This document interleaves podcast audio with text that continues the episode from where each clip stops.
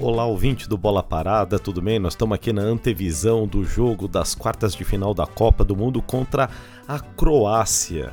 Olha, gente, vai dar o Natal e ainda não chegou a data nem a hora do jogo do Brasil. É na próxima sexta-feira, dia 9 de dezembro, ao meio-dia, então anota aí. A nossa seleção, se ganhar, vai já para as semifinais. E aí nós vamos esperar o vencedor de Holanda e Argentina. Nossa, gente, quanta emoção, hein? E a nossa seleção brasileira tá empolgando, a gente já tá animando, a gente já tá. Estamos animando, não, a gente já tá todo mundo animado, todo mundo aí já confiante no hexacampeonato. Então seja bem-vindo, seja bem-vinda. Você está no seu podcast preferido de futebol, que é o Bola Parada. Você pode seguir a gente lá pelo Instagram, no arroba podcast bola parada. E nós vamos comentar aí como é que tá a preparação da seleção brasileira para essa partida. Então vamos falar do assunto que a gente mais gosta, que é seleção brasileira. E a gente já começa com uma notícia boa. O lateral esquerdo Alexandro já está fazendo exercícios no gramado e já pode voltar no 11 titular contra a Croácia. E foi um lateral que foi muito bem lá no jogo contra a Sérvia no primeiro jogo. No segundo tempo mandou até uma bola no poste. Todo mundo fez aquele uh, é um cara que foi muito bem, que vai contribuir muito no apoio aí do sistema defensivo ataque do Brasil. O time está entrando em campo com três pendurados com cartão amarelo. Apenas a partir da semifinal que os cartões são zerados. Se um dos jogadores que eu citar aqui tomar um cartão amarelo, eles estão suspensos automaticamente da semifinal. São o Éder Militão, o Fred e também o Bruno Guimarães. Muito está se falando do desgaste físico da Croácia versus a condição física do Brasil. E aí o pessoal tá dizendo: ah, a Croácia vai chegar muito mais cansada, tal, do que o Brasil, porque eles jogaram uma prorrogação, aquela coisa toda, tal. Tava ouvindo no, na Casé TV a opinião do Juninho Pernambucano, esse jogador, craque do Vasco, da seleção brasileira, do, Olimp... do, do Lyon, foi também dirigente esportivo lá na França tal. Ele disse o seguinte: olha, o jogo do Brasil terminou, vai, o pessoal foi embora do, do estádio cerca de uma e meia da manhã, uma hora e meia da madrugada.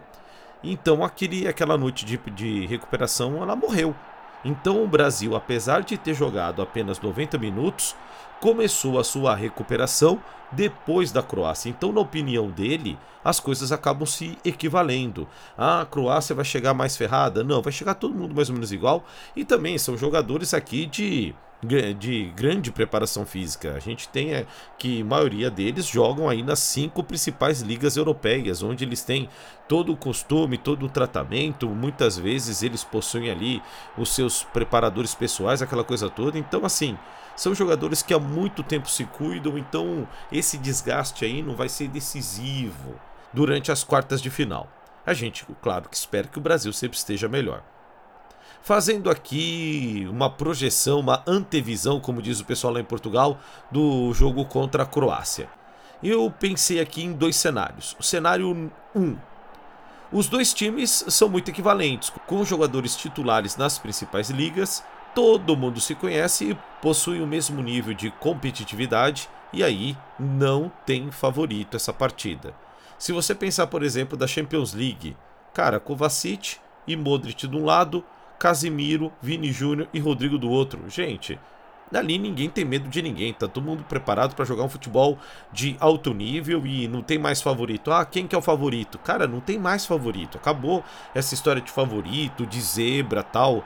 Qualquer um dos dois que classificar para final, ou melhor, para semifinal, vai ter o, o total mérito disso daí. Então, eu não acredito mais em zebra tanto Croácia quanto o Brasil têm totais condições de avançar em direção à semifinal. Aí a segunda projeção. A Croácia entra em campo toda fechadinha contra o Brasil e em poucas vezes vai propor o jogo apostando em contra-ataques, que é muito provável, segundo cenário, que aconteça na minha opinião. O Brasil tem um total de 7 jogadores com força ofensiva e se as laterais estiverem recompostas, é muito bem provável que 5 Danilo e Alexandro. pode contar ainda com esse apoio. Então o Brasil ele vai entrar muito forte. Vamos ver se ele vai conseguir repetir a mesma intensidade do jogo contra a Coreia. Vamos ver como que isso aí vai ser. Se conseguir repetir a mesma intensidade, tudo bem que há uma diferença entre o time croata e o time da Coreia do Sul. É importante lembrar que a Croácia é a atual vice-campeã do mundo. É importante lembrar. Ah, mas o Modric não está no melhor de sua fase. Mas é o Modric.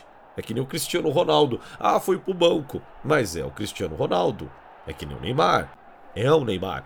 Esqueça essa ideia. Nós vamos ter um jogo muito disputado, muito parelho, e o Brasil que vai ter que propor o jogo, vai ter que insistir. Esse meio campo e essas laterais vão ter que encostar muito. E claro, vai ter que tomar cuidado com o contra-ataque, porque você conhece a nossa zaga, basta 30 segundos de desatenção pra, para que o adversário vá lá e, e marque o seu gol. Espero que isso não aconteça. Thiago Silva e Marquinhos estão formando uma dupla de zaga extremamente sólida, ali com o cão de, o nosso cão de guarda, o Casimiro ali, diante de todo mundo. Então, eu acredito numa grande partida da seleção brasileira e, claro, a gente vai torcer para a seleção brasileira ganhar essa partida. E na sua opinião, o que você acha que, que vai dar? Então você vai entrar no meu podcast, o arroba podcast Bola Parada. Eu vou colocar lá nos stories uma enquete e você vai poder opinar. E aí, quem passa para a semifinal? Brasil ou Croácia? Eu acredito muito na seleção brasileira. Então, com essas notícias aí, a gente está encerrando aqui essa antevisão do jogo contra a Croácia.